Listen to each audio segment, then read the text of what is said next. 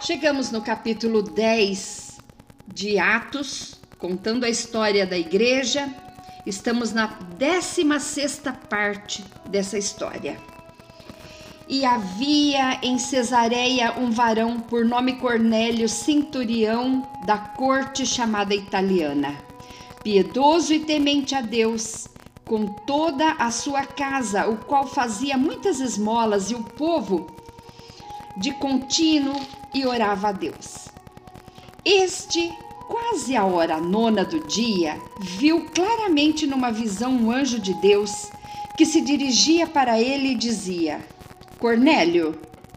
Ele, fixando os olhos nele e muito atemorizado, disse: Que é, Senhor? E o anjo lhe disse: As tuas orações e as tuas esmolas têm subido para memória diante de Deus. Agora, pois, envia homens a Jope e manda chamar Simão, que tem por sobrenome Pedro. E este está com um certo Simão, curtidor, que tem a sua casa junto ao mar. Ele te dirá o que deves fazer. E retirando-se o anjo, que lhe falava, chamou dois dos seus criados e a um piedoso soldado dos que estavam ao seu serviço, e havendo-lhe contado tudo, os enviou a Jope. E assim, lá perto da cidade, subiu Pedro ao terraço para orar a quase a hora sexta, e tendo fome, quis comer e enquanto lhe preparavam, sobreveio-lhe um arrebatamento de sentidos. E viu o céu aberto e que descia um vaso como se fosse um grande lençol atado pelas quatro pontas vindo para a terra, no qual havia de todos os animais quadrúpedes e répteis da terra e aves do céu. E foi-lhe dirigida uma voz: Levanta-te, Pedro, mata e come. Essa parte aqui tem trazido muita polêmica. Não se trata de comer animais imundos, não. Mas se trata de que o Senhor já estava falando para ele que ele teria que ir pregar para os gentios. Ele teria que orar por Cornélio. E era uma coisa que Pedro não gostava. Pedro só queria pregar para os seus conterrâneos. Mas Pedro disse: De modo nenhum, Senhor, porque nunca comi coisa alguma comum e imunda. E a segunda vez lhe disse a voz: Não faças tu comum ao que Deus purificou. E aconteceu isto por três vezes, e o vaso tornou a recolher-se no céu. E estando Pedro duvidando entre se acerca de que seria aquela visão que tinha visto, eis que os varões que foram enviados por Cornélio pararam à porta da sua casa perguntando pela casa de Simão. E chamando, perguntaram se Simão, que tinha por sobrenome Pedro, morava ali. E pensando Pedro naquela visão, disse-lhe o Espírito: Eis que três varões te buscam. Levanta-se, levanta-te, pois, e desce e vai com eles, não duvidando, porque eu os enviei. E descendo Pedro para junto dos varões que lhe foram enviados por Cornélio, disse: Sou eu a quem procurais.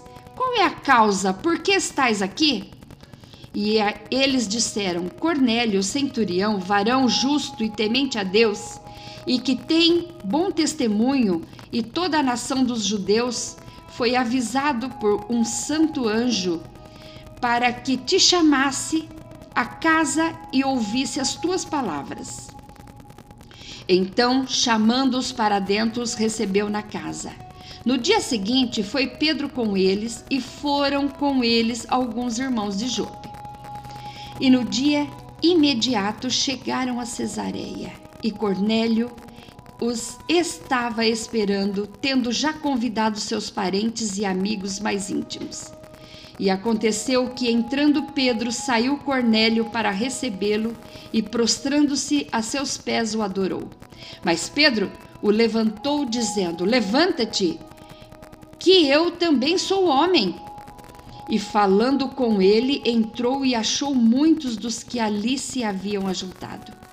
E disse-lhes: Vós bem sabeis que não é lícito a um varão judeu ajuntar-se ou chegar-se a estrangeiro. Mas Deus mostrou-me que a nenhum homem chame comum ou imundo. Olha a visão. Então a visão que muitos pregadores já pregaram, que disse que pode comer de tudo, não, senhor. Está falando desta desta situação. É da pregação de gentios que os judeus consideravam imundos. Pelo que, sendo chamado, vim sem contradizer. Pergunto, pois, por que razão mandaste chamar-me?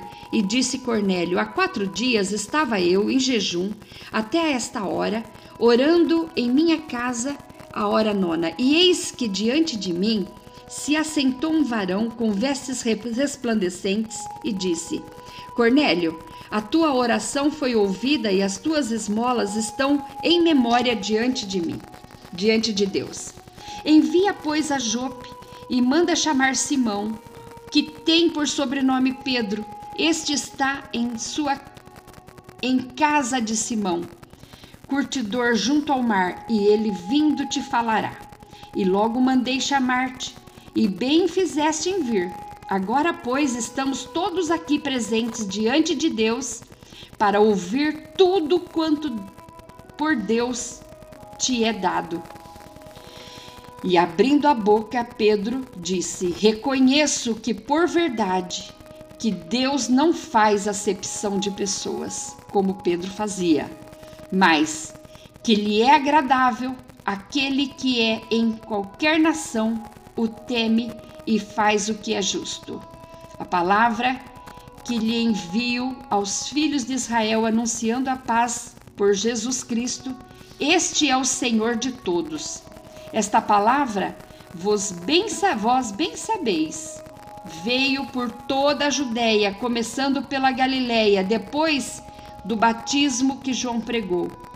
Como Deus ungiu a Jesus de Nazaré, com o Espírito Santo e com virtude, o qual andou fazendo o bem e curando a todos os oprimidos do diabo, porque Deus era com ele e nós somos testemunhas de todas as coisas que fez, tanto na terra da Judéia como em Jerusalém, ao qual mataram, pendurando-o num madeiro.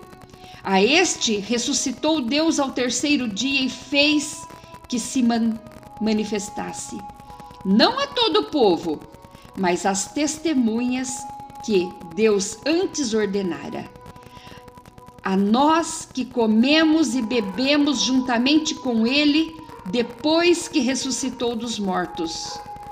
E nos mandou pregar ao povo e testificar que ele é o que por Deus foi constituído juiz dos vivos e dos mortos.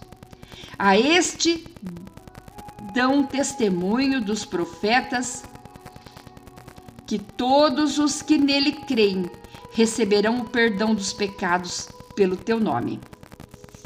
E dizendo Pedro ainda estas palavras, caiu o Espírito Santo sobre todos os que ouviam a palavra. E os fiéis que eram da circuncisão, todos quanto tinham vindo a, com Pedro, maravilharam-se de que o dom do Espírito Santo se derramasse também sobre os gentios, que eles consideravam imundo, porque os ouviam falar em línguas e manifestar a Deus. Respondeu então Pedro: Pode alguém porventura recusar a água para que não sejam batizados estes, que também receberam com, como nós o Espírito Santo? E mandou que fossem batizados em nome de Jesus. Então rogaram que ficasse com ele por alguns dias. Amém.